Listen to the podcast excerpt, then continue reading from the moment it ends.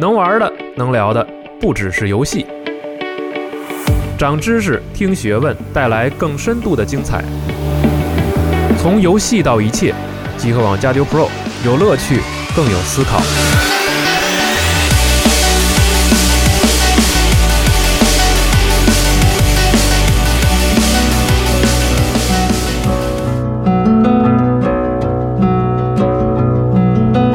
Step in front of a runaway train just to feel alive again. Pushing forward through the night, aching just to blur aside. It's so far, so far away. It's so 哎，大家好，欢迎收听最新一期《加丢 Pro》专题节目。西蒙，哎，大家好，我是安安。你好。哎，我是老白，我是四十二对，今天我们四个给大家聊一期之前预告过的节目嗯啊，啊，叫这个西部斗知识啊，斗知识，嗯对是吗？是这个标题吗？对，嗯因为就是那个现在来讲的话，大镖客这个大镖客二这个游戏，我们基本上都玩通了嘛。没有呢，没有啊，没有啊，是吧？就你那玩通那好吧，来你，玩通了。我来给大家剧透一下哦，你玩通了？啊对呀哦啊是吗？那对对对哦，啊。然后就是操，说然后了，太多然后杜绝然后，嗯杜 绝然后啊，那真恶心。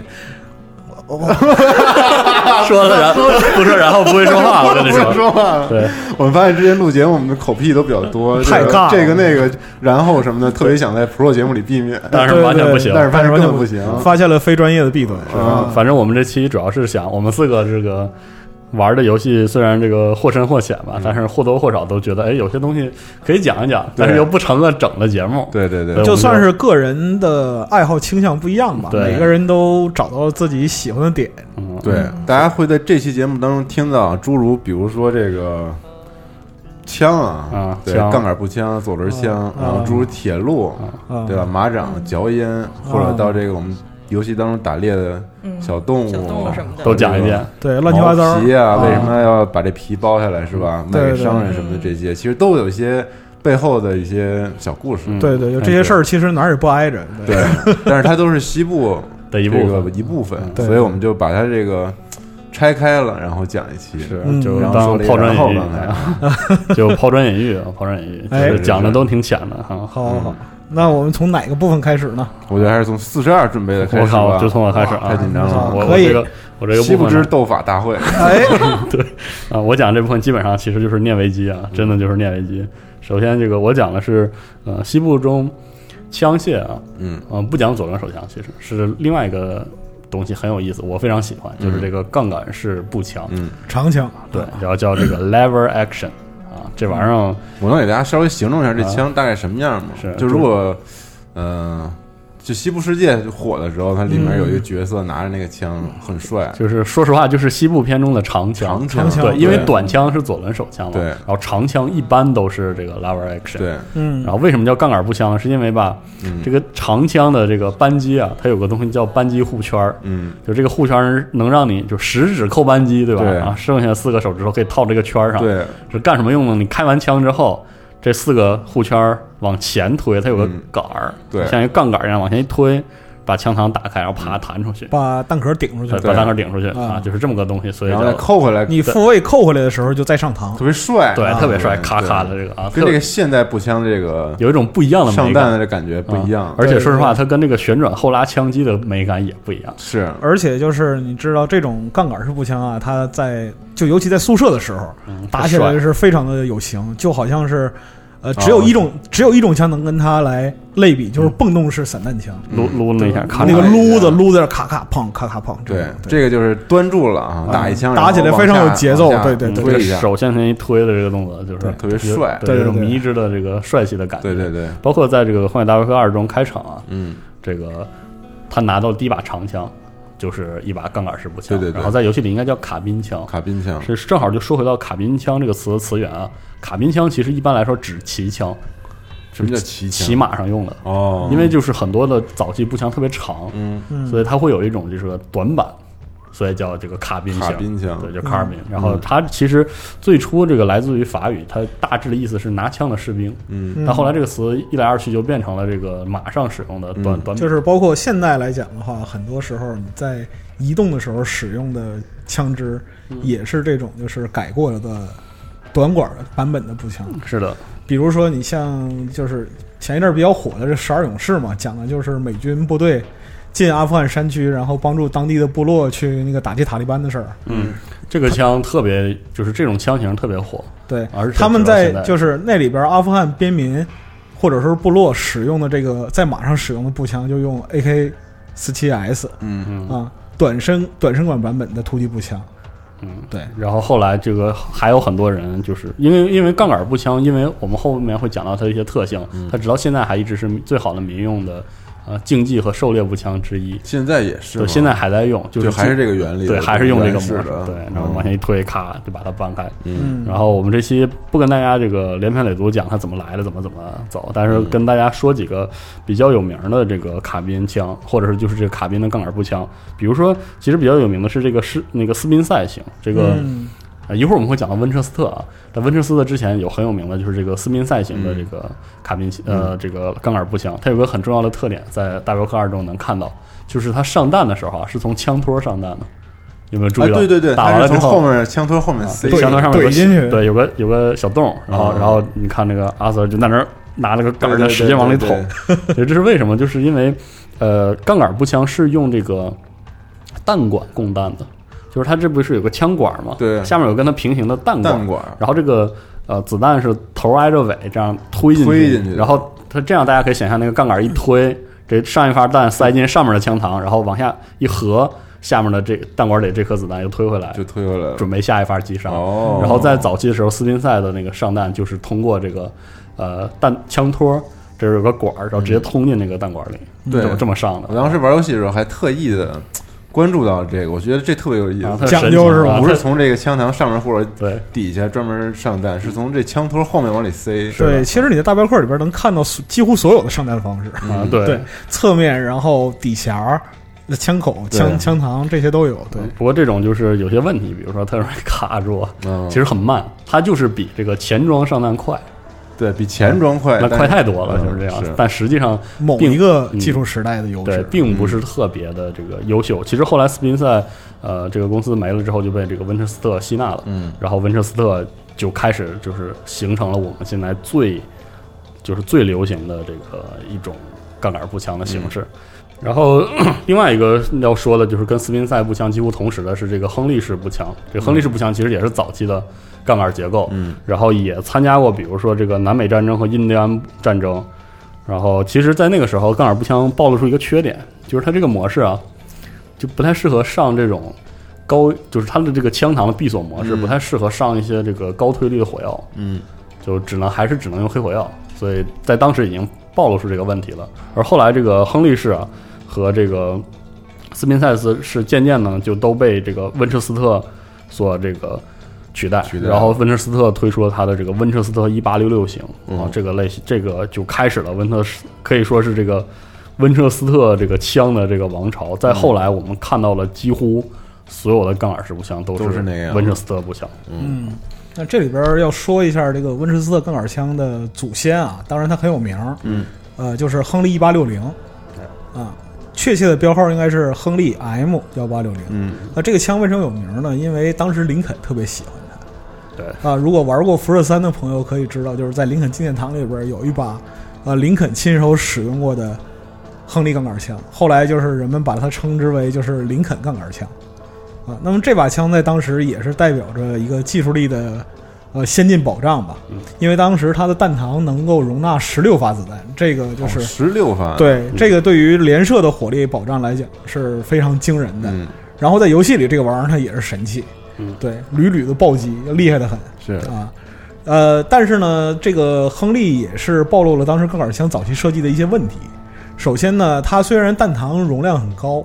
连射的速度也很快，但是它的结构上没有护目，护目，对，没有就是手托的护目，嗯，这就导致什么呢？你一轮打完之后，这个枪管儿握不住了。对，就拖的时候，哦你左连射手之后一前直手拖的那个部分，对哦你挑的那个红木部分，对对对。那么总体来讲的话，它就拿太烫了，嗯 对拿太拿烫不了，住了。对对。那么在《大镖客二》里边，你会看到就是制式和它差不多的一把杠杆式步枪，嗯其实它就是亨利式步枪的一个改版，改版或者是体现。嗯呃，同样的特征就是说，它也没有护目嗯，啊。如果说是了解这个杠杆枪历史的朋友，可以去把它去枪械店把它定制一下，嗯枪身用黄铜，然后枪那个枪托用呃宽木纹，然后枪管用黑铁，这个嗯就是就亨是亨利是标准的亨利式步枪。嗯哦对对对，然后，而且我要说回到这个，就是温彻斯特的幺八六六型，就是温彻斯特时候的这个它的杠杆枪的上弹变成了在枪身的边缘有一个洞，然后就在边儿上直接把子弹一一个一个的推进下面的这个弹管里，就不是像以前斯宾塞那样从这个枪托往里后面怼嗯，这样其实就是快的很多。呃，其实我们刚才说的温彻斯特幺八六六型，然后温彻斯特幺八六六型有一个很有名的这个战例，就是这个幺八七七年俄土战争。嗯当时土耳其就是呃用这把枪的高射速啊，这个大败了这个比自己人数众多了这个呃俄罗斯的部队，哦就很有名的这个，而且就是以迫使俄武罗器制胜，对对迫使俄罗斯之后就是说改转向了新的步枪研发，哦就是这把枪。嗯，不过其实，在西部促哦使了片， AK 的诞生， 我靠，那也啊哎太没远 有没有了。有点远，有那点太远，远有点那远个。那嗯个你说莫辛纳甘就不错了。所以这个在西部中最成就是在西部片中常见的杠杆枪其实是温彻斯特的幺八七三型，嗯这把枪就是号称叫平定西部的枪。嗯， The Gun That Won the West，就是我们常见的那把杠杆步枪，基本上就是这把。厉害了，对嗯，然后实际上就是关于这把枪，因为它太常见，反而没有那么多值得说的。值得唯一要说的是，它非常非常的多，造了非常多把，可能差不多得有呃一八七三型应该有七十多万，七十多，七十多，万条，嗯，就是这样一把。而且到现在为止，重制的枪差不多都是这把。哦一八七三型太经典对，了，无比经典的一个形象。嗯当然后面还有什么这个一八九二型啊，一八九五型就没有什么太多可说的。嗯呃，因为后来很快这个杠杆步枪就退出历史舞台了嗯。然后在这个退出舞台历史舞台期间呢，我觉得这个温特斯温彻斯特还有这个很敏锐地看到了杠杆枪的结构的弱点和它的长处，又推出了另外一把非常经典的枪，这就是 M 幺八七七杠杠杆式霰弹幺枪八。八七，哦啊，对，幺八八七是这个杠杆式霰弹枪。对，单说这个编号可能没有认识，但哎是提一个大名鼎鼎的人，对，就是州长。哎，这个终结者中啊，哦，那个呀，终结者中这个嗯州长用了骑一着把摩托，对然后就单手回环上弹那种。对，因为它是杠杆式结构，然后州长拿那把呢没有枪托，嗯，然后它枪管比较短，所以他开完枪之后，本来是应该前扳杠杆把对啊弹、弹膛弹回去，但是他可以往前甩，然后用手扣着这个这个护圈儿，然后把这个枪膛直接甩开了。对，他然后再是甩回来的，对它是利用那个火药后坐力，因为它只有一个短握把嗯，然后是短枪管。短枪管的话，它的就是火药的后后坐力是很大的。嗯然后当火药后推的时候，它后手松开，啊，自然它后手就松弹开，弹对出，了自然弹就是手手在护圈里面嘛，嗯自然就弹了一圈，然后重新嗯上弹。啊，听起来就打不中人的，听起来非常酷，但是非常酷。对，这个设计在当时很先进了，但是他打的还是黑火药弹丸，嗯对然后在当时其实已经这个无烟火药嗯已经全面的这个开始铺开是了啊，这个黑火药的推进能力很差，嗯，然后就虽然市场反响还可以，但是从这之后，渐渐的杠杆式的步枪就用的越来越少了。嗯啊，然后这个我我这这就是在西部开拓这个时期对最对为辉煌，对，而啊且它是这种典型的民用枪，就是要说一下为什么所谓的杠杆式步枪这个退出历史舞台。嗯杠杆式步枪只是很短暂的，刚才我们说，比如说土俄战争用了用之后，它几乎没有成为过军队的列式列装哦装备，因为它先天的有很多问题，嗯，比如说杠杆式这个结构啊，其实里面结构挺复杂的，挺是啊金贵的。然后你在想，每次一开枪一开，这枪膛都亮在外头，落、落灰是吧？这嗯是啊，其实很麻烦，保养这不易。个保保养不易的。还有一点就是，它在军队的使用形式时，不太便于握俯俯握射击，哦，啊，你想它往下掰了，所以射击的时候还真是，嗯，它要对转枪转一下枪口，然后扳出去，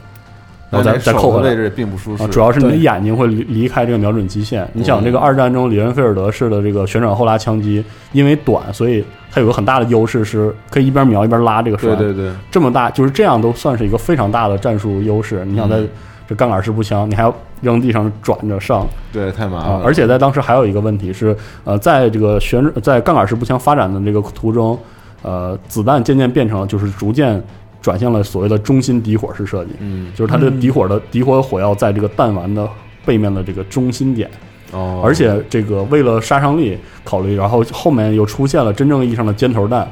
所以这个时候才有了数量的弹匣，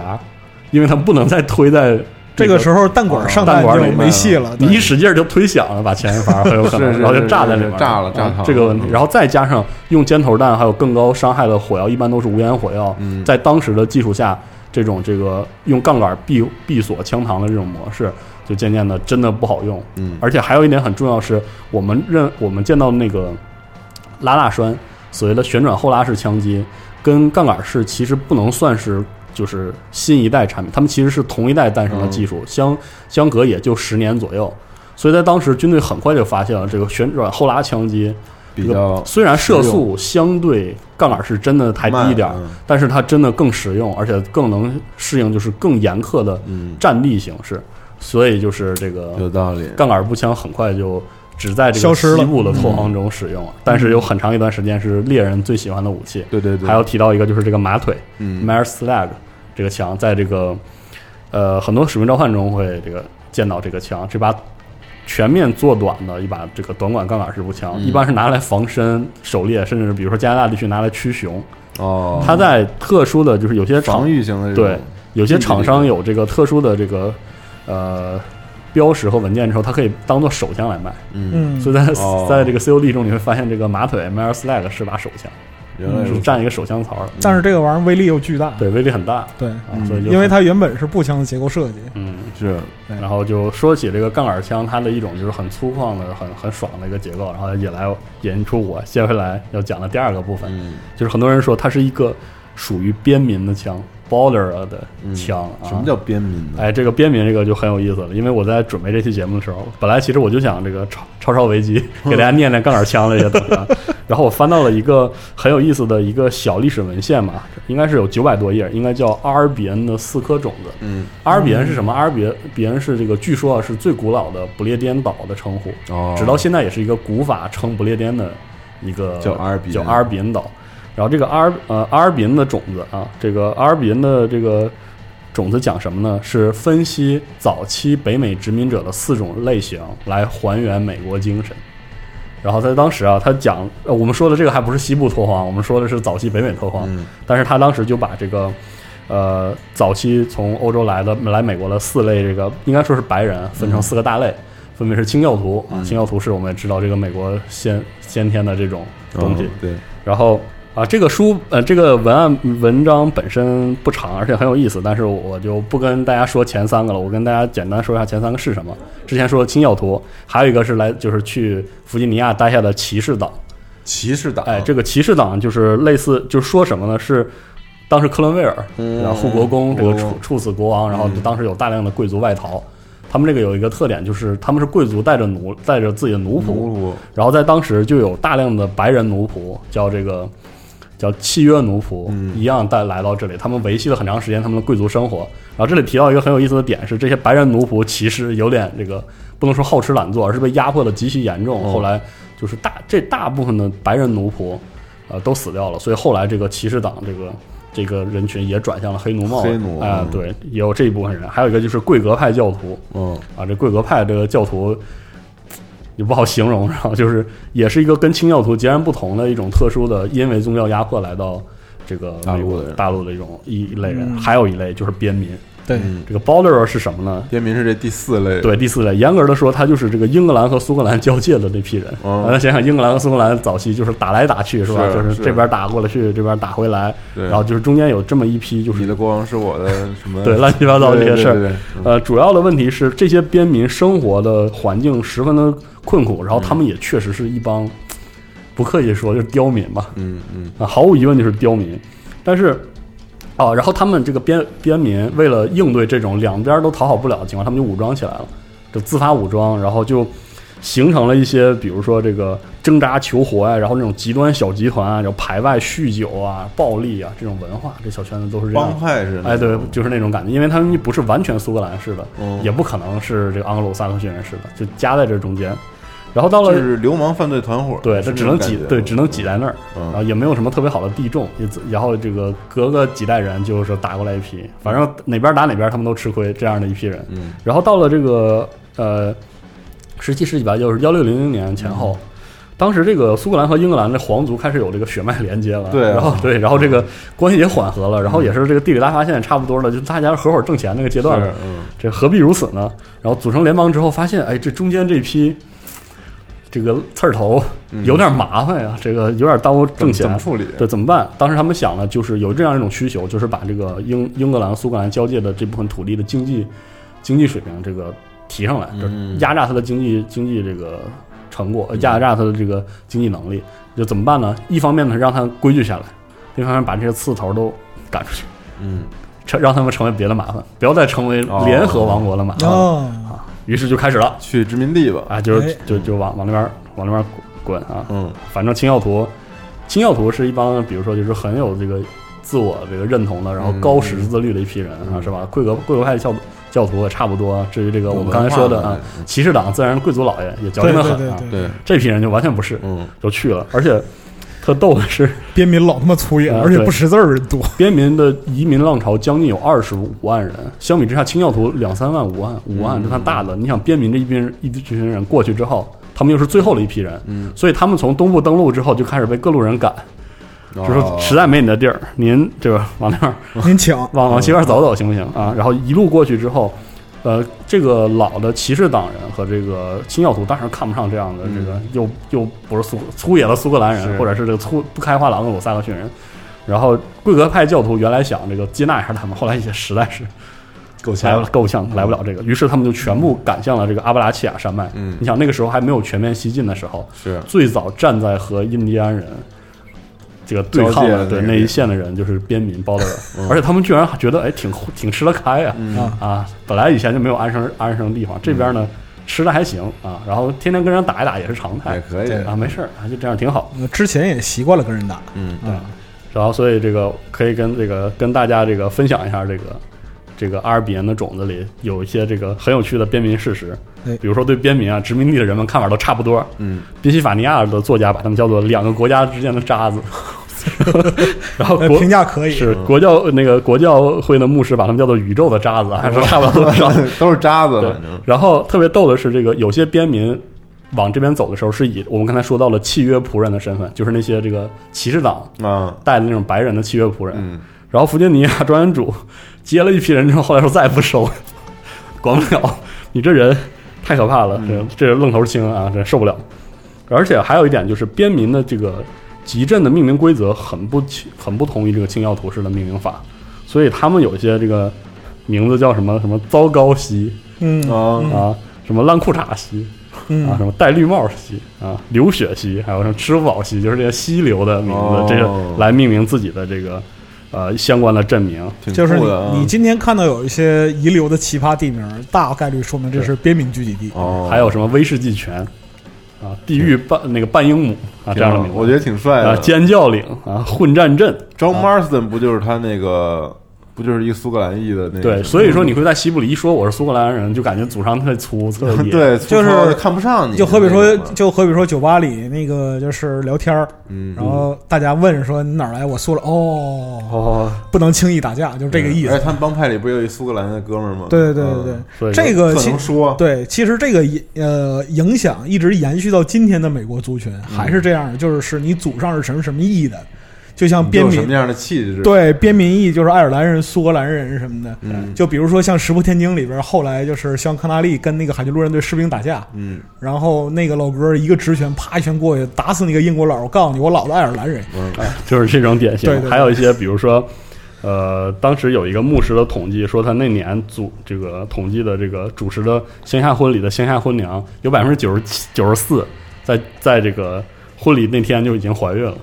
哦还有他那个当时有这个很很重的宗族内通婚的嫌疑，对对对，对那种那种习惯啊，嗯所以在当时，直到现在还有那种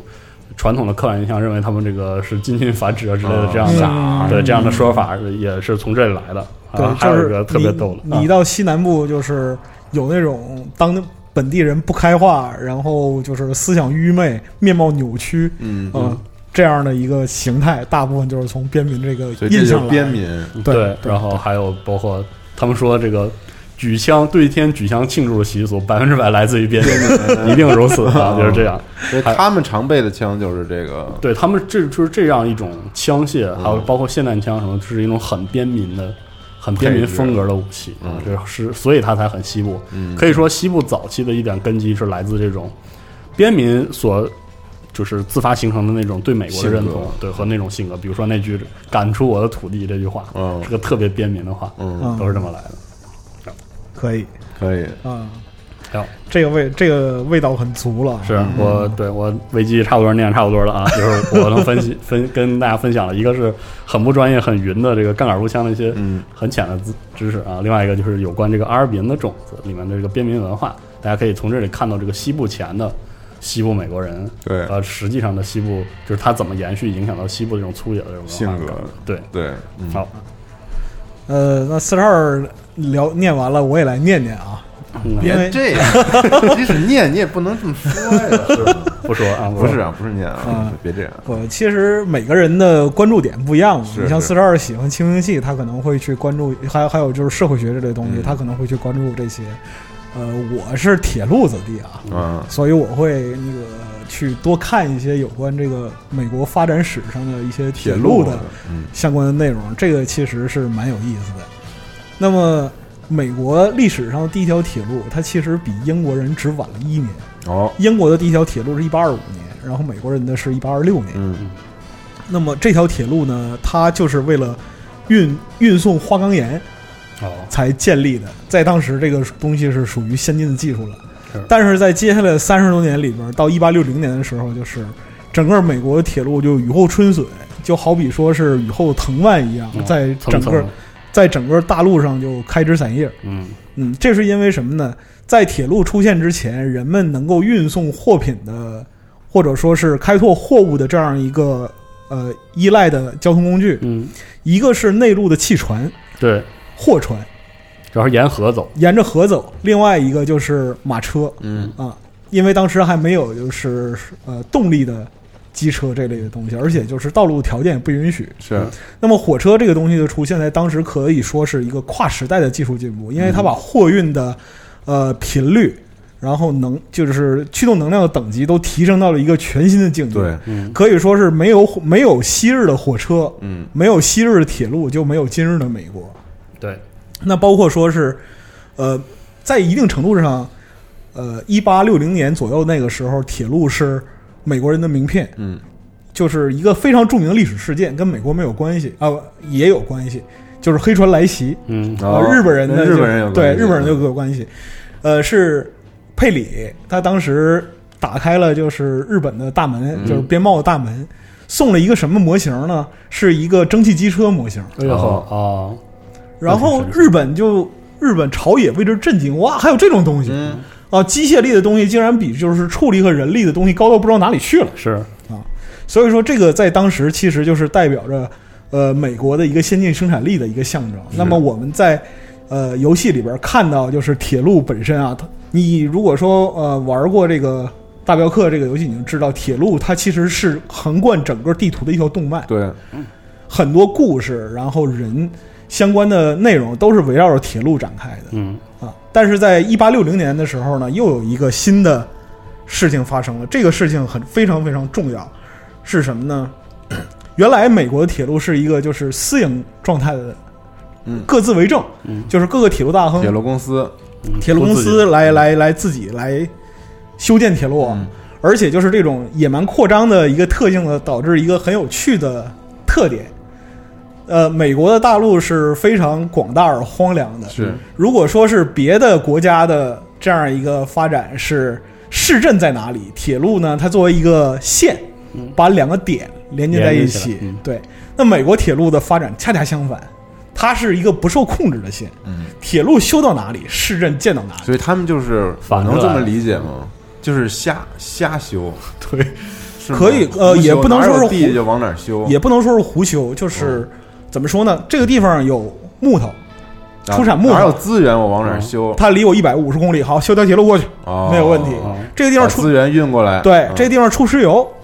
早起，离我一百公里，修过去嗯啊。这个地方出海狸皮毛，这个地方出就是野生的东西，好，铁路修过去啊，啊，就是这样。铁路本身它就是承载着这个新兴帝国的这样一个欲望，这个对嗯模式是完全不一样了，因为以前比如说在传统欧洲有铁路的时候，这个其实铁路本质上也是增加两个这个城市，比如说聚居地的这个贸易贸易效率。对但美国正好反过来，美美国是铁路决定了下一个城市在哪，嗯对，完全不一样。所以这是世界上独一份儿啊，就这样的一个对模式啊这样整个美国的基础设施建设在呃一八一八二零年到一九二零年这嗯一百年之间是史无前例的。嗯，呃，在为什么刚才我们专门提到一八六零年呢？因为当时时任总统的林肯，他签署了一项法案，这个法案是可以说是把这个国家团结了起来。嗯为什么呢？这个法案首次允许两家私营铁两家铁路公司。太平洋联合铁路和太平洋中央铁路、嗯这两家公司来修一条铁路，哦合作，是吧对，让他们合作来控制资源，来来调动运力。嗯，那这条铁路负责是什么呢？从密苏里河到太平洋连接两个海岸的铁路，就是东西海岸，对嗯连接东西海岸哇铁塞路厉害了。对，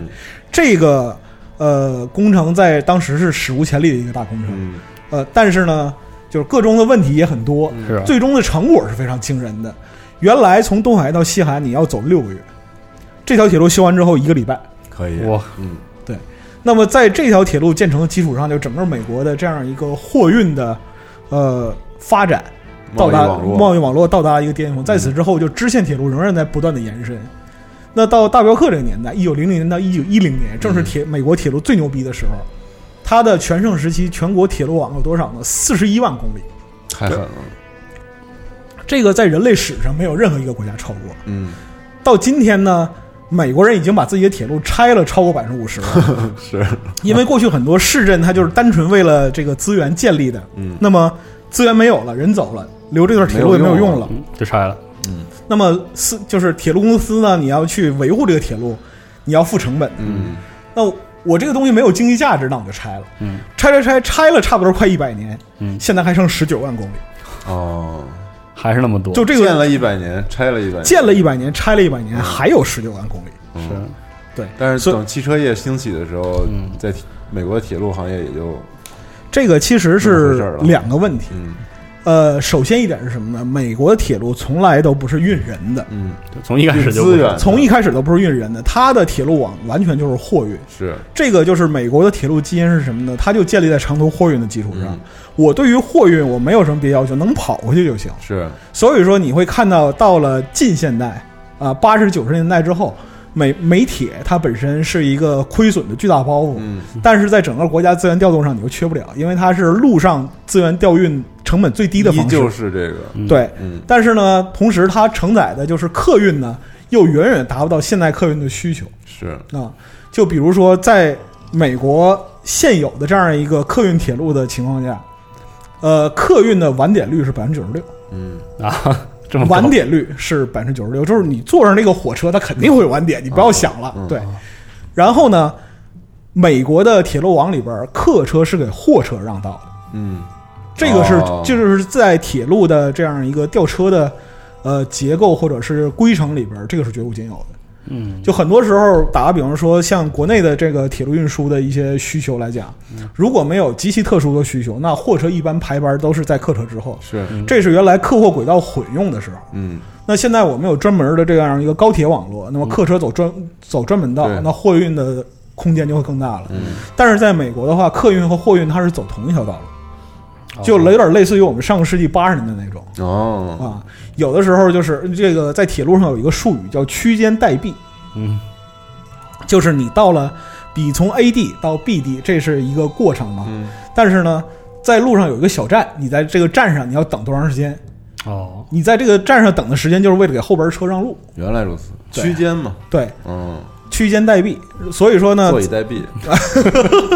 这不吉利的地方不是不能这么说，是是是开玩笑对对对。啊但是铁路子弟确实不一样啊对对对感觉巨懂巨不是，所以说就是美国货运呢，它其实就是铁路，它就是跟货运息息相关的。嗯嗯那我们看到就是在那个游戏里边劫火车，货运和客运的这个车厢混编。对对一这个部分是客舱，一部分是货舱。对啊，这个就是当时它铁路的一个血统所在，嗯，这就是它的基就因。人是顺便跟着货车走。对人不重，人也在那个就是火车排班的，就是班组的编排上来讲，啊人也是货物的一部分。是，就是我这个能车，走走不能我这走个车出去呢是个货车，后边挂几节客车车厢，你们就也跟着拉走就完事儿了、啊啊，这是主要的目的。那么真正的就是专门的美国客车是什么时候才有的呢？他们几乎是在呃进入一九二零年之后才有专业的这样一个客车的哦，队列。啊，没人接火车了，终于。对对对，这个时候就没 嗯结人接火车了就安全一点。啊对对对，所以说呢，铁路本身来讲的话，它也是就像美国这个国家发展的特性一样，嗯它是很有意思的。包括就感是觉充满了朝气啊！对疯狂包括的扩张，然后去调动国内所有的资源。资源，包括说是像呃内燃机车或者柴油机车的应用。嗯，美国并没有就是我们想象的那么嗯先进。美国是直到五十年代，就是四十年代开始使用，五十年代之后才大规模铺开。嗯，是因为什么呢？之前就是调用的煤的煤炭的资源，哦哦，还能还能还跑能维持蒸汽火车的这样一个运行。嗯，对，但是后来呢，以石油为主要的这样一个材料，那能源模式么啊，能量供应模式，那么之后就是以烧重油为基础的内燃机车大行其道。嗯，对材料，但是呢，由于它铁路网的这样一个本身的特性，就是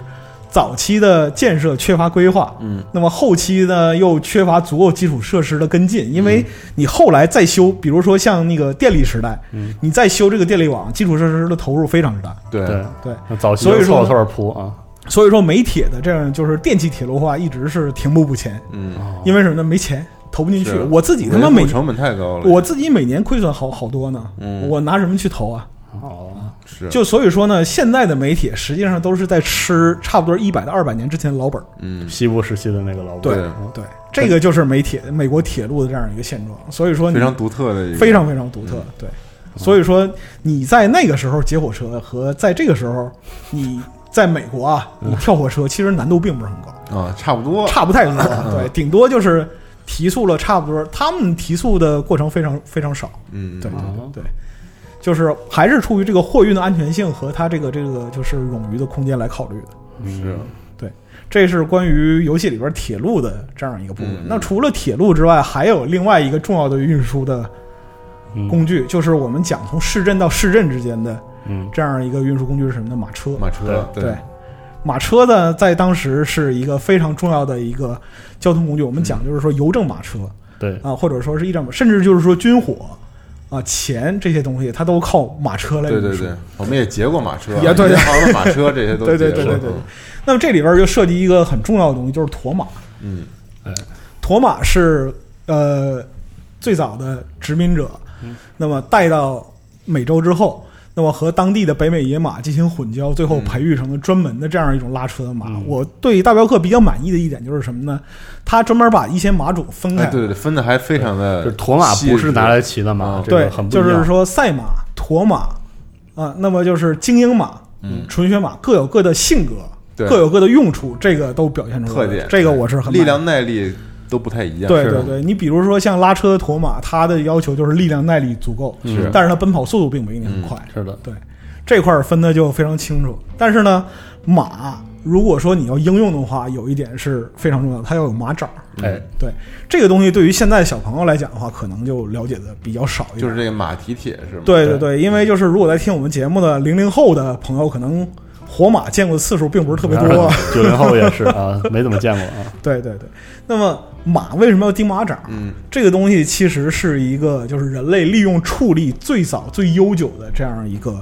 呃习历惯史嗯，对习惯。钉马掌这个事儿是什么时候开始呢？公元前一世 纪，那么早啊？对，是古罗马人就开始钉马掌哦，因为是什么呢？马就是马蹄是什么？马蹄相当于人的指甲，对，它是一个角质层。消耗性的，对对对。那么马在作为动物，它自然生长、自然生存的时候，它不用去钉马掌，是因为它的环境足以保证它角质层的磨损。嗯啊，但是如果人把它作为畜力来侧动的话，那么它的马蹄磨损的速度就会非常快。对，你想想看，一个人你把指甲拔掉了之后，你拿在手上干什么？嗯，啊，啥也干不了。对，啥也干不了。所以说呢，其实也可以比作这个关节的消耗，它是一种不可复复原的一种消耗品。对对，所以说当时呢，在西部，你看就是你到镇市镇上，马厩上马厩里边有两个横梁嗯啊，一前一后两个横梁，这是什么呢？这是定马掌的地方。嗯嗯当时的马厩要负责几个东西，除了你看到就是给你定制马鞍呐、做马凳啊，然后驯马、洗马，嗯还有非常重要的东西就是修马蹄和定马掌。嗯，啊，这个在游戏里边没有表现出来，对但在当时的就作用是非常重要的。嗯修马蹄是什么呢？马蹄就像人的指甲一样会长劈嗯啊，角质层会裂开嗯啊，或者说是呃泥土啊，或者说是卵石啊这些东西会嵌进去啊嗯，卡在里面。所以这个时候你要修啊，修的时候马本身没有感觉，因为角质层里没有神经，它不疼。嗯对对对，对，但是呢，为了防止就是你修到它疼的地方，嗯你要给把你一脚，你要把马放那个安排在一个固定的地方。对对对，这个两根横杠子，前面是马头，后边是马尾，防止它就把马前后拴撂蹶上，子防止它撂起蹶子踢你。对，对，而且在修的时候呢，人一定要在这个马的侧面，嗯因为马的马有竖力，马有竖力没有横力，对竖力是什么呢？是头到尾，嗯横力是腰腹。对，哦横着拿你没招儿，对你在它侧面，它拿你是没有办法的。嗯对，所以说，为什么要把马头尾拴住呢？啊，就是为了保嗯不让它证马位移对，不会让马暴起伤人。那转个屁股，啪一脚把你踢飞了，这个事儿是是是，就不是很科学。哦啊，对。那钉马掌是什么呢？钉马掌，你看就是说像，呃，很多呃古代的冷兵器片儿里啊，或者嗯说是历史片儿里，哎铁匠拿个马掌到到火上哗烧红了，嗯啪往那就是马蹄子上这样一磕嗯印，然后拿钉子当当当钉进去。嗯这个里边说的其实也很多。嗯，首先一个就是马掌为什么要烧红呢？因为就是要让马的，就是马蹄铁嵌进这个角质层里边，嗯要合脚，要合脚啊。其次呢，就是嵌进去不是完，还要上钉儿。对，这个钉儿呢是等于是从底下钉进去，从侧面露出来。侧哦，面露出来，对，在侧面穿露，透角质层，就是它是一个弯钉儿，等于说是从底下进去之后，从侧面露出来，然后再用真铁把这个露出来的钉儿再扣回去，等于说是把这个蹄铁扣在马的角质层上。那它能，它是穿过角质层是吗？呃，不是穿过角质层，你呃，我们上这个节目的时候可以放一个就是马蹄子这样一个剖面，看时间轴，啊对，看时间轴，嗯，你可以看到就是是这样一个角质层的结构是怎么覆盖马蹄的。它最终的目的是什么？就是让这个马蹄铁在呃马的蹄子上啊足够牢、足够牢稳固、定稳嗯定。不要晃，对，那么尤其是到了后期，呃，硬化路面，嗯我们看到就是市镇上就很多地哦对是那种对泥泞的小路嘛，嗯，那个就走起来就还好。但是后来硬化路面对于马蹄的磨损就非常严重，是，所以说马蹄铁的钉掌和这个马蹄铁本身的设计也是随着与时俱进的。嗯，嗯修蹄师和这个就是钉掌师在当时是一个非常牛逼的职业，扬州的师傅，对对对，那很厉害了，四就是 S 说四 S 店的那种对大师啊可，可以，就因为钉马掌就相当于什么呢？就相当于给人穿鞋，嗯就相当于给车换轮胎。你说这重要就不给你定制一双属于你的鞋，对非常合脚的一双鞋，嗯这个就是非常重要。所以说呢，马掌这一块儿，它也也代表着一个西部文化的一个特征，嗯，包括是后来我们老是说到一个典故叫“幸运的马蹄铁嗯”，这个东西是哪儿来的？其实就是从，呃，这个西部的这样一个马掌的一个呃发展文化啊哦得到的。这个就是幸运马蹄铁是什么呢？ 它的那个马马蹄铁你不能选新的，哦，你不能选新的。然后呢，这个马蹄铁不能是你自己的，哦啊得是你自你你从路上捡的或者别人送给你。马跑掉了那种，对，啊然后这个马跑掉这个蹄铁就代表什么呢？它这匹马，它用这个蹄铁曾经度过了很多厄运，所以它是幸运的马蹄，所以它是幸运的马蹄铁。嗯哦，然后这个蹄铁呢，就是还不能说是那种就是看上去不错的，越锈蚀、越磨损的越多，它价值越高。哦什么游戏里有这个玩意儿来着？我们记得然后现在美国的边境还有抛马地铁游戏呢，是抛就马地铁是抛马地铁游戏就是用就类似于就是传套圈儿统对传统套圈儿这种模式哦，但是用马就是用的物件是马地铁，对对对。所以说这个东西你可以看到它在开拓历史中占有很重要的位置。是，对都是这个踏在马蹄铁上这个踏出来的是疆土，对，现在西部的就是西南部各州，如果说你看到民家的话，还有很多保持在就是门口的门嗯楣上钉一块马蹄铁这样一个风俗，对，讨个彩头，类似这样的。讨个彩头。嗯，嗯，而且马蹄铁的那种声音对啊很棒 啊。嗯就所以说这个是一个马蹄铁的小展布啊。嗯那么就是铁路子弟啊和这个这个研究马这个事儿完了，接下来要说一说这个烟民的问题。哎呦，齐备了还嗯行。嗯，对，这几个地方都是我比较感兴趣的嗯。抽烟的人，，对，因为就是在游戏里边嚼烟这个玩意儿非常重要嗯嗯，啊。狂嚼你再有什么东西，你比不过嚼烟，因为它能补补齐死亡之眼，是的，对，死神之眼。然后你嚼一口，然后回来啪啪啪啪，对然后，再嚼一口，对，然后回来再嚼一哎，口，噎甚至的听着都 噎得慌。劲儿有点大，包括就是是你去跟那个路边陌生人啊，就肉铺老板聊天儿啊，啊，营地里纳尔逊啊老哥看看你，滋一口，对， 对，这个就是当时一个非常特殊的一个嚼烟文化。嗯嗯嚼烟这个东西呢，其实说白了它是印第安人起源，哦，嗯，也是很独特的一种烟了，是吗对不是点燃的烟，对对对，到底什么叫嚼啊烟？嗯烟草呢，它最开始是地理大发现时代，哥伦布哦，啊到了美洲，然后发现就是印第安人用这玩意儿啊，在搞这东西，哎，然后呢带回欧洲嗯。带回欧洲之后，绅士淑女看，哇，这玩意儿有点嗨啊。 有点嗨，有点嗨飘飘欲仙啊，嗯这可以。那后来就是慢慢演变成了，就是说烟草的这样一个，呃，就是享受的这样一个文化。嗯嗯，那么在大镖客这个时代往前推一百年，烟草时候被称为包治百病的东西，嗯，好嗯这种治疗方法，对嗯因为就是传统来讲的话，在印第安部落里，烟草很多时候被用作药用。嗯嗯，嗯，一方面是就是缓解痛苦啊什么的是这些可以镇用痛功能。另一方面，它用的应用的场景很多，比方说像印第安的妇女啊，她们就感到月事不畅的时候，啊嗯她们就会把烟草在火上烤热，嗯在肚子上涂一点油，然后把烤热的烟草贴在下腹嗯，啊，认为能帮助就是缓解疼痛。哦，那像就是呃，比如说是《鲁滨逊漂流记啊，是的，》啊，《鲁滨逊漂流记》里边就是他落到流落到荒岛上，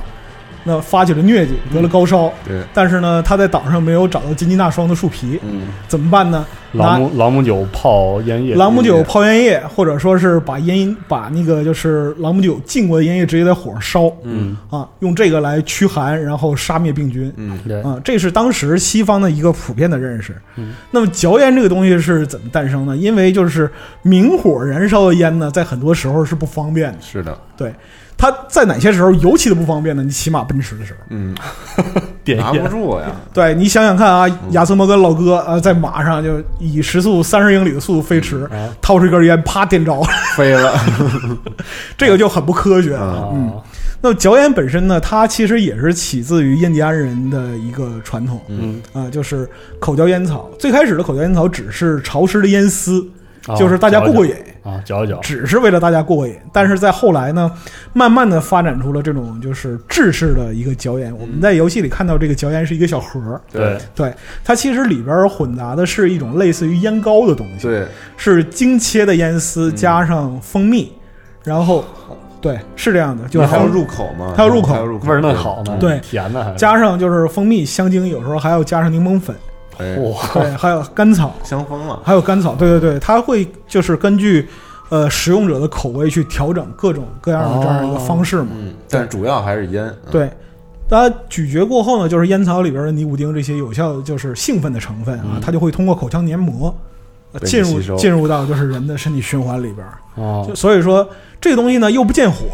哦又很方便，嗯，抠一口就嚼，抠一口叭叭叭就开始嚼。然后就当时呢，在北美有这样一个说法，就是说如果两个绅士见面儿一分钟之内没有向对方吐口水的话，那就不是绅士的见面，哦，就说明他这样一个流行的方式嘛。因为嚼完之后，你嘴里有那个汁液，对，你得把那个汁儿吐出去，但是呢，你这口烟还要留在嘴里。嗯，要接着聊，所以说你看到哦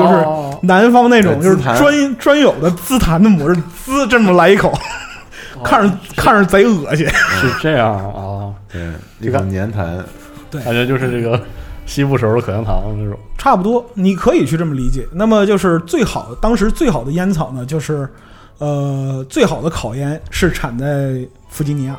哦，啊。那么做嚼烟最好的原料白类烟嗯，啊，也是产在这个附近。原来如此，对，因为就是烟草种植，这是印第安人就干了很长时间的事儿。然后美国人接过去呢，就是，呃，工包业化括一个是工业化，另外一个包括就是说地广人稀，这个地随便用。因为就是没有接触过烟草种植的人，你可能不知道嗯，种烟草地要轮耕。啊，不能连着来。不能连着种。比如说这块地今年种了烟，明年就明年种你茶你不能种茶嗯，茶也种不了。你要种什么？要种豆子，哦，要种大豆，因为烟草非常吃土壤里的氮，嗯它会把烟的土壤里的肥料都吸走。哦，之后这三年，这块地要种大豆，或者说其他类似的根瘤性植物。对，你要把这个地养肥，养肥三年之后，你才能再种烟。哦，不然的话就持续不了。对，可以，所以说呢，就是说有种烟的地有大把，嗯，那么又工业化了，嗯，然后大家用的人也大把。对大家有各种各样的这种享受方法。嗯你在大镖客里边，你可以看到，哎，雪茄嗯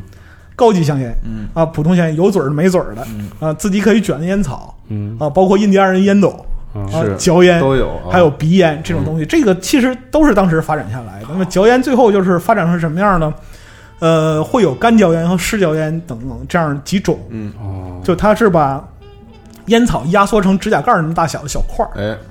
每次一块儿，随时取用，嗯，太讲究。非常之讲究。哎，他后来有那种就是烟草那个小包，啊，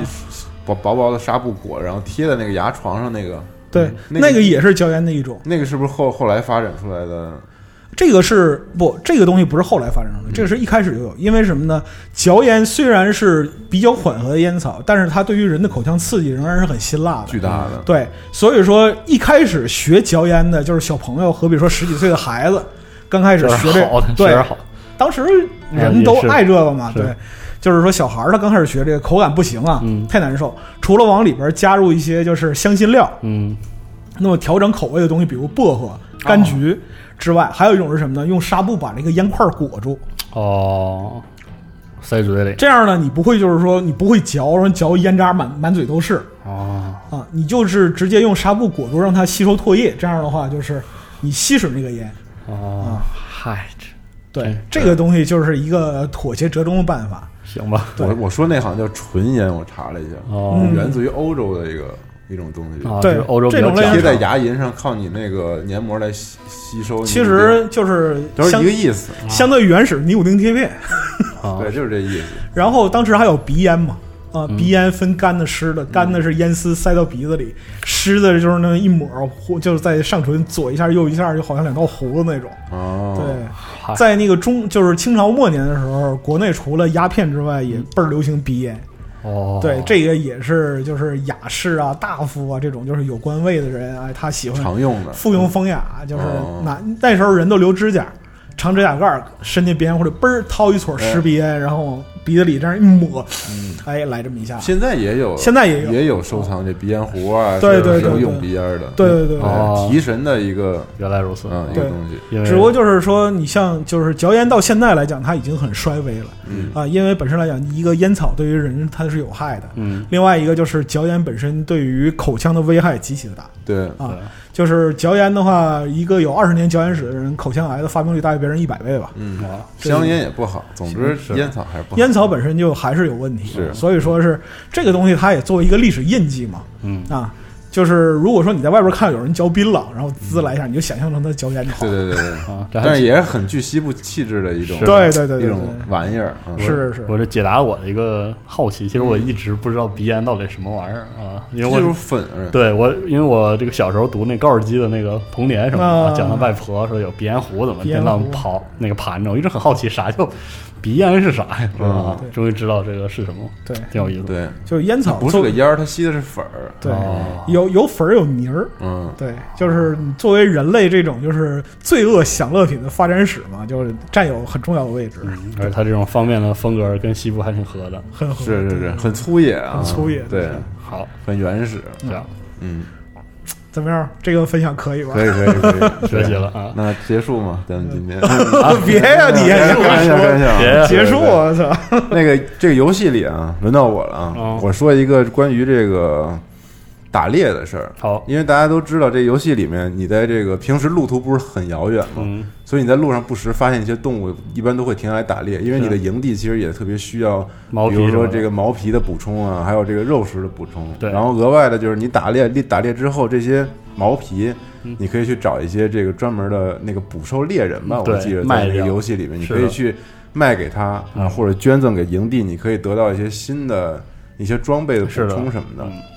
但为什么这个游戏里边，我觉得这跟之前的游戏不一样的一嗯点，就是它特别还原了当时那个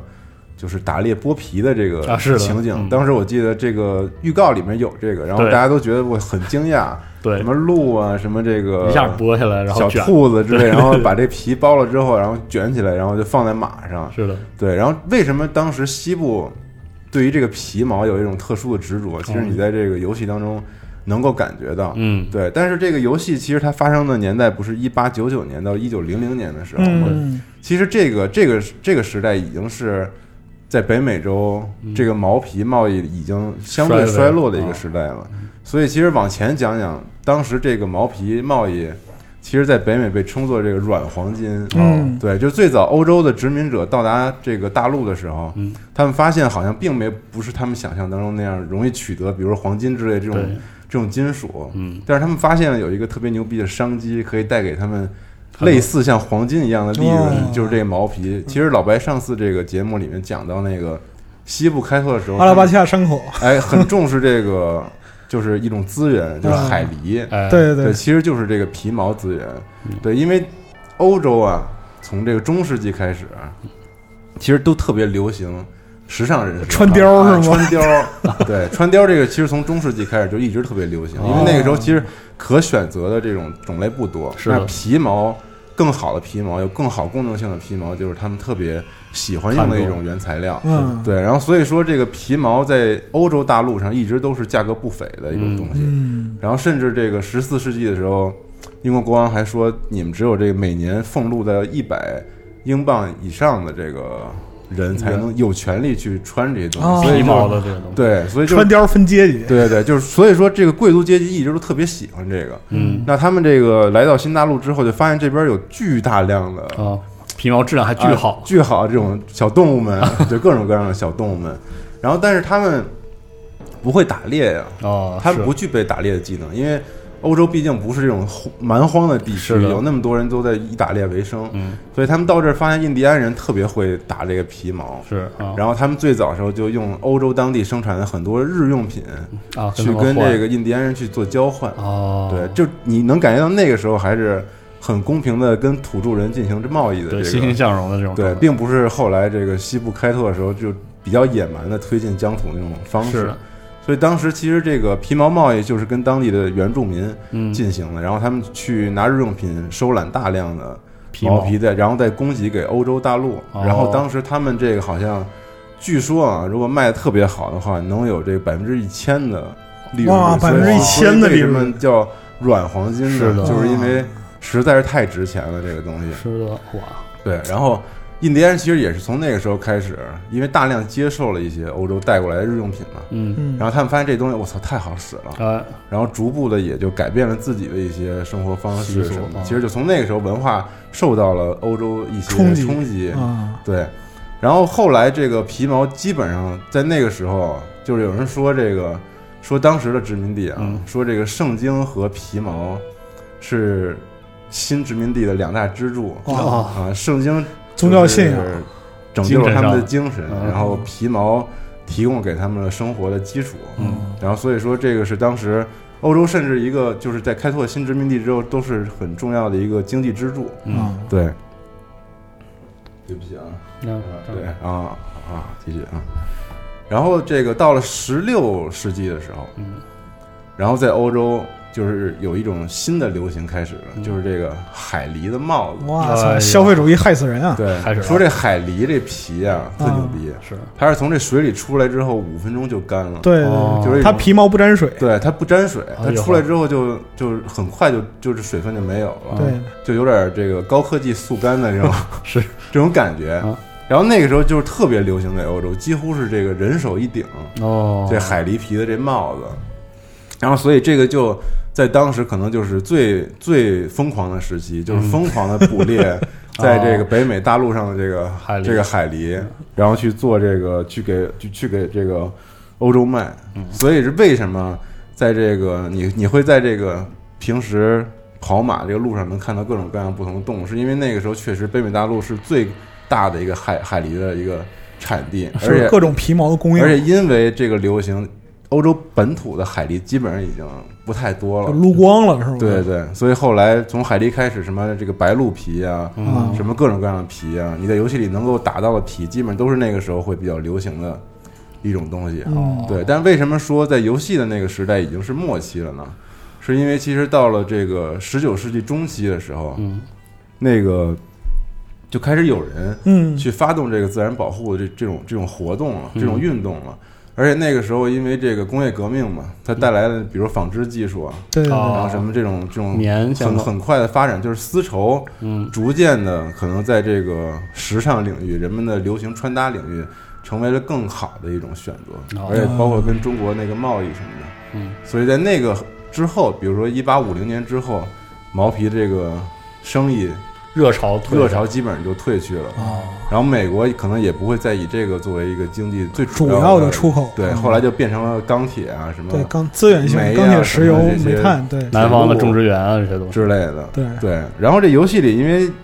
咱们是一牛仔角色，嗯对吧？对啊就是，但是也具备这个特别高级的打猎技能，是，嗯，但其实并不符合事实啊。啊这牛仔打猎这个好像不是特别 常见的一种常见的一个事儿，嗯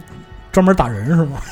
干牛就嘛还，是赶牛 嘛？你上次节目里说大的小伙子嘛是对吧？对对。嗯，然后这个当时其实有一个工种，嗯也伴随着这个西部的发展就是毛皮贸易的发展哦，从开始繁盛到最后结束。嗯哦然后这个职业就是专门的打猎的猎人，啊，就美国打猎的猎人，荒野就像猎人荒野猎人那种，哦荒野猎人哦，这些人叫 mountain man，啊其山实人就是咱们看那个《荒野猎人》里面那帮人啊，哦啊，他们他们叫山民，哦还有他们是最早从这个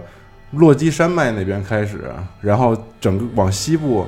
然后去去开拓、去打猎，服务于所有的这种嗯毛皮贸易公司的这些，啊哦先锋有点中的像先锋 freelancer，就是他们受雇于、哦，就是私家的，我我我是这个公司雇的，然后我是那个公司雇的。专门来打猎收集资嗯源这对样，啊，所以你看那个电影里面，他们穿的那些衣服，其实都是有着很高实用性，他们不是是牛仔那个样子，对，不是那种皮衣，就大家一提西部，可能都会想到这个皮夹克牛仔啊那些嗯戴着帽子，对然后骑着马。但是这些山民他不是这样的，嗯他们穿的都是很厚的，比如什么熊皮啊，然后穿的那皮的大些衣嗯就是特别功能性的那种的皮皮衣，然后穿的也不是很好看，是就是土了吧唧的，你看实用性为上就实用性为主。嗯，暖和但一他们些是真正的在这个西部拓展时期开拓了很大疆域的嗯一波人，最前线的那批对人，对又会打又能打，对嗯，而且他们这个狩猎的技能都是特别的。牛逼高超的哦，对，所以说跟牛仔并没有什么关系嗯。而且说提到西部，大家可能都会想到牛仔形象，但是其实这部分人嗯也是相当具有代表性的，是的尤其是在拓荒初期的嗯这个时候。就是他们就是说在山间啊对去游猎，啊，包括和这印第安人的维系这种关系，对这种都有，哦对，然后这帮人呢，其实就是因为毛皮贸易不行了嘛，嗯后来就是其实特别快就不行了。是，啊然后这个职业其实也就相当于在那个时候就就没有了，就嗯就这个消失了人群也就没有嗯，他们可能也就是不到一百年的时间吧。短暂的职业，对，也火嗯过，然后也也也就消失了。他们后来就转移成了这个，比如去当兵、入伍啊，哦然后之类的，就这种。所以说，游戏里面虽然把狩猎的技能安在了这个嗯主角身上，你感觉他这个又会打打这个啥都能打黑熊啊其实啥都能干，啊，又能去就是打鹿啊什么的，嗯剥皮啊之类这些，其实这些都是属于一个特别专业的这个工种，嗯就是这个 mountain man。是的，所以故事里的引入也是他的同伴是这个有印第安血统的同伴对教给他的，对其实差不多是要有这一支对，然后游戏里你会碰见一些 NPC，他嗯是那种。传统山地就的是山民的怎么说呢？啊就是那种老山民，哦没有什么工作的那种。哦，你能看他的这个装束，比如戴着那种大狗熊的那个帽子，嗯哦什么的酒馆里有一些这种比较颓废的什么，就你能穿着倍儿厚的你能够感觉到那个时候这个职业已经不再风衰光微了，了因为对毛皮贸易到那个时候已经完全不行了。哦对，你就像那个新版的《好勇七妖龙》里边儿，嗯那个就是专门跟印第安人干那个大叔，就是一个典型的山民。嗯，就是他出场的时候，就反派人讲说：“哇，我我一枪把他崩了，我还能拿块好地毯。”因为他身上穿的全是自己揉制的动物皮嘛，对对对动物皮毛，然后包括说是装束什么，全都是那种典型的山民军、山民装束。嗯对，而且而且我觉得游戏里收你皮的那那几个大哥，啊，那些捕猎人什么嗯对的对嗯对 trapper 捕兽嘛人，对对其对实他们就是山民山民嗯他们拥有这个技巧，知道这些皮应该怎么做对对，处理啊，是的，卖好价钱，制皮嗯本身也是技巧嘛。对对对对，所以就是这是毛皮给这个时代留下的一些很回忆，嗯但是这个东西结束不光因为。这个流行产生变化，嗯，也是因为过度的屠可杀。客观的说导就致了是对，导致了这个资源被消耗殆尽了，在是的在北美，嗯所以这个野生动物这块儿嗯也是游戏里特别重要的一个生态。是的，安可以讲讲这个，对，嗯，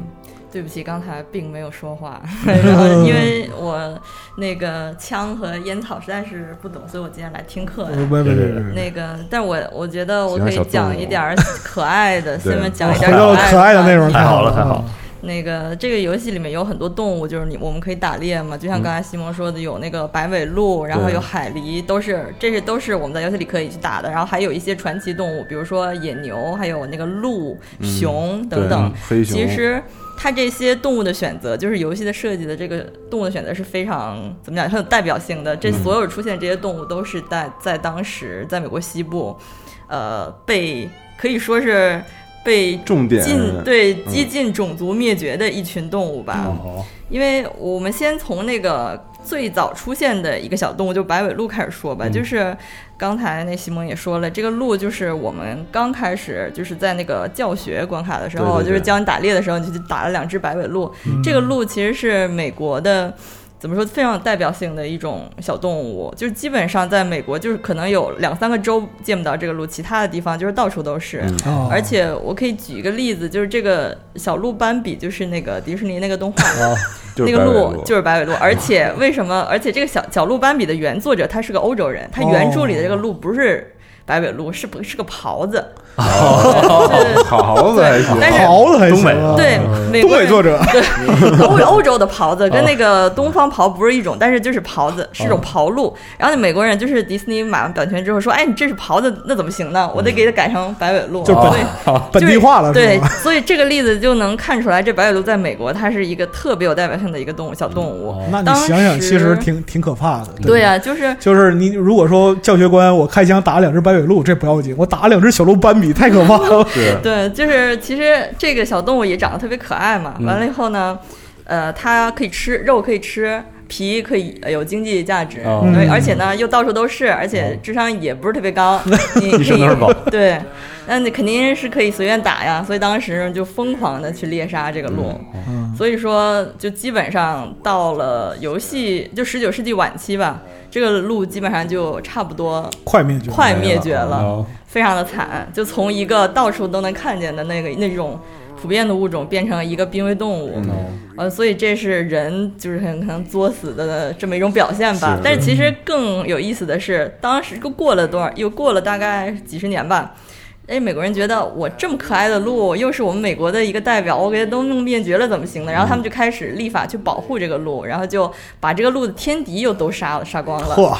就导致呢够，这个极端就左右都是沙是吗？对，呃，有一种说法是这个鹿啊，最好就是一平方英里，好像有有八只是最好的，哦啊，每一平方公里有八只是最好的。但是当时那个鹿又没有天敌，然后又那随个便疯吃狂疯狂生哦，长，就那就好像。像澳大利亚的兔子一对对样，对，就是给成灾了，一平方公里还有一百多头。完了以后 呢，跑到公路上就会人就会出车祸，然哦后啃大家的庄稼，哦反正就是开始。然后这个时候成会了发灾现，对成灾了，而且它还有那个可以传染一些寄生虫。哦，然后就其实大家就说，哎呀，快去打鹿！现在呢，呃，过了那就是等于说过了它这个灭要猎灭鹿绝成为了，流对行，后来那猎鹿又成了流行了，所以真的是一阵儿一阵儿的是吗？对，所以真的是一个一个生态难题。还有就是美国的公路上会有那个牌子写着对嗯“鹿出没注意”，这个鹿就是白尾鹿就。白尾鹿，对，所以游戏里就是其实大家如果看到这个鹿的话，其实也就给大家分享一个小知识吧。其实有这么一段事儿，嗯，啊，嗯，还有就是刚才西蒙说那个海狸，其实也挺有意思嗯的。那个海狸就是它那个皮特别厉害嘛，刚才对说的，嗯哇，那个大家也是疯狂的去猎杀，然后呢，就其实可以是当雨雨衣、雨帽那种用了，对对不沾水。对那吹的太牛了，我操！反正就说它那个毛儿什么可以那个鳞片呀，比如放大镜一看，它那个毛儿和那鳞片可以倒钩的，反正就是那个嗯挂不毛住，水珠。嗯对对对，非常常厉害。然后呢，这个海，但是这个海狸。一呃一那个什么疯狂捕杀之后，就会导致一个很严重的就是自然问哦题，就是因为、呃所就是自然界的这个生态都是一环扣一环的嘛。嗯嗯但是海狸呢是一种叫做关键物种，就是、哦一种叫 keystone species，就是它这种物种，它是呃对生态环境有着比其他的物种更呃严重的影响，就好像改说。造环境的，就是一个不太恰当例子，就是说大家都是傻屌网友，但有一个他是 KOL 那感觉，就是傻屌网友里的 KOL，对，啊就是他会筑水坝，他会啃木头，他会挖地呃挖那个地下水道，哦他会那个什么，就阻止水的那个流流向啊什么嗯的。所以说呢，有水有海狸的地方就有湿地，哦，对，以前美国有非常大片的湿地，但地是因球之为肺这样是吧？，对，但是因为这个就是大面积去捕杀它，现在已经不剩什么了。嗯，所以其实这些生态灾难都是可以从呃这游戏里的小动物可以可以看到的。是的，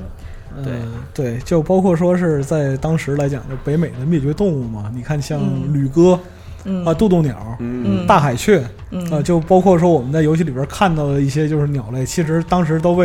人类给猎的差不多的。嗯对，对，还有就是四十二不在这儿嘛，海豹也 是，对对对 海豹也是，当时。就是那些殖民者去猎杀海豹，主要是他们还觉得这个海鳕鱼的产量低是因为海豹造成 的。哎有一定道理。啊对，就是他们觉得海豹它是这个背锅的嘛，他 觉都怪得它42鱼都吃 怪了我，那这动物还那个皮毛还值钱，那不杀了它干嘛呢？嗯对啊，拿就拿棒子锤，不是，这不对这不就是华中兄弟吃竹鼠的路数吗？又保护了鳕鱼，又那个又对又挣了钱对，这个海豹，这个海豹不听话，我们今天吃了它吧。这个海豹长得漂 亮。对对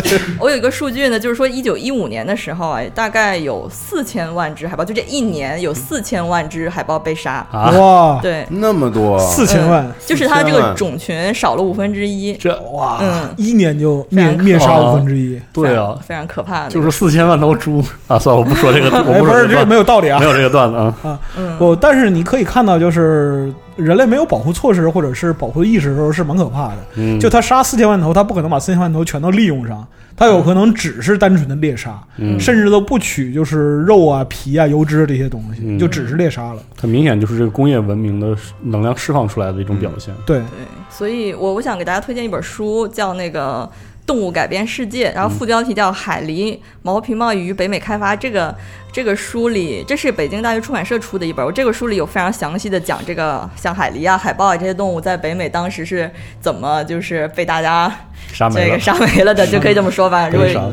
用一个比较，就是这个书写的还比较轻松，可能看的也比较比较快。可能软如果黄金吧嗯如果大家对如果有兴趣的话，可以看一下。就是因为这个地理大发现不是有三个 G 嘛，嗯就是什么 Gold、God 和那个 Glory，、哦然后这个 Glory Gold 就是。呃，够的，就是不嗯光有硬黄金，还有还有软软黄金，金嗯这些这些软黄金就真的就是游戏里出现的这些小动物。然后呃，我就后面的我就不细说了。我们大家可以，如果你打这个游戏到后期，就是会有好多传奇动物出现，这里面出现的，比如说啊，熊，还有郊狼，还有野牛，野牛也是特别当对时特北别美惨野的牛一是个是物是种，对吧？嗯还有这个狼，还有等等的嗯这些东西，大家可以去，如果有兴趣的话，可以搜一下，基本上都是当时遭殃的动物。对对对对，嗯嗯。就工业化人类太厉害了。对嗯但是也代表了这个北美整个新大陆的物产极为的当丰年是富。多么富富饶的一个地方。对他们说这个当时好像有一个数据， 说这十平方英里里面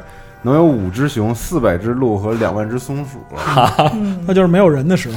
对对，就是没有人的时候，对对对对，啊啊，棒打就是刨遍的漂地都亮鱼啊是那是北大荒嘛，野鸡飞到，对不起，我 遍就想到地都这是个碳基的生物。是的是是是。对，不过就是刚才安说这块儿之后，就是我想起来了，就是作为铁路子弟，我也有必要补充一点儿推荐大家看的东西。嗯首先一个是。呃，一个比较有名的纪录片儿叫《谁见到了美国》嗯啊，这个是美国的整个一个工业化进程的一个描述嘛。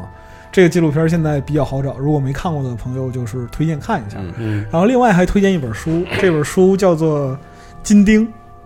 金是金山的金，钉子钉是倒钉的钉。嗯对这本书说的是什么呢？它是说，呃，在美国的西部开发过程中，从广东漂洋过海到旧金山的华工嗯啊、他们在美国的这样一个故事和历史，就是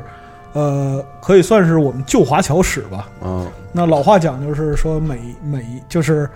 呃，美国铁路的每一根枕木下都有一个华工的尸骨嘛。是那是说就是当时中国人就是漂洋过海，然后在呃美国的开拓史上起到了非常重要的这样一个呃作作用。用对，对，这本书是最近才出的，一七年去年一月份嗯啊、广东人民出版社出的，有兴趣的朋友可以去找找，这个现在还买得到。它对于就是中国人在就是历史上这样一个位置有一个比较详尽的描述可。以对嗯，那么我们在游戏里边其实也也可以看到，也就是有对，当时的就是呃华人在美国的这样一个聚居啊，或者说是他们的生存，但是就是这个游戏本身并没有对华人的生活有一个、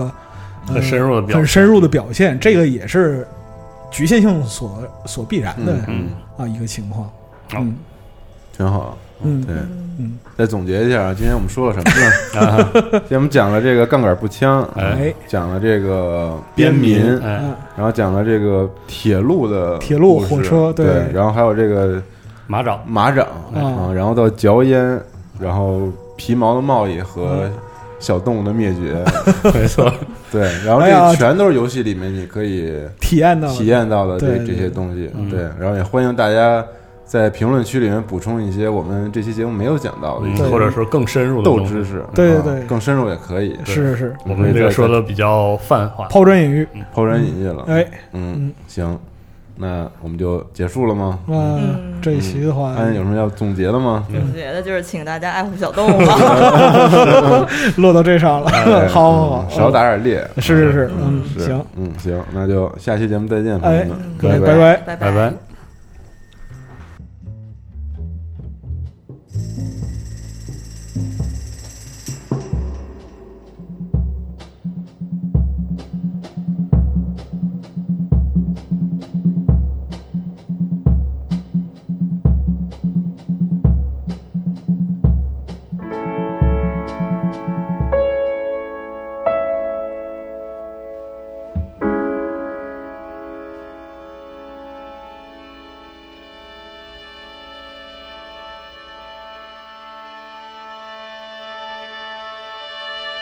thank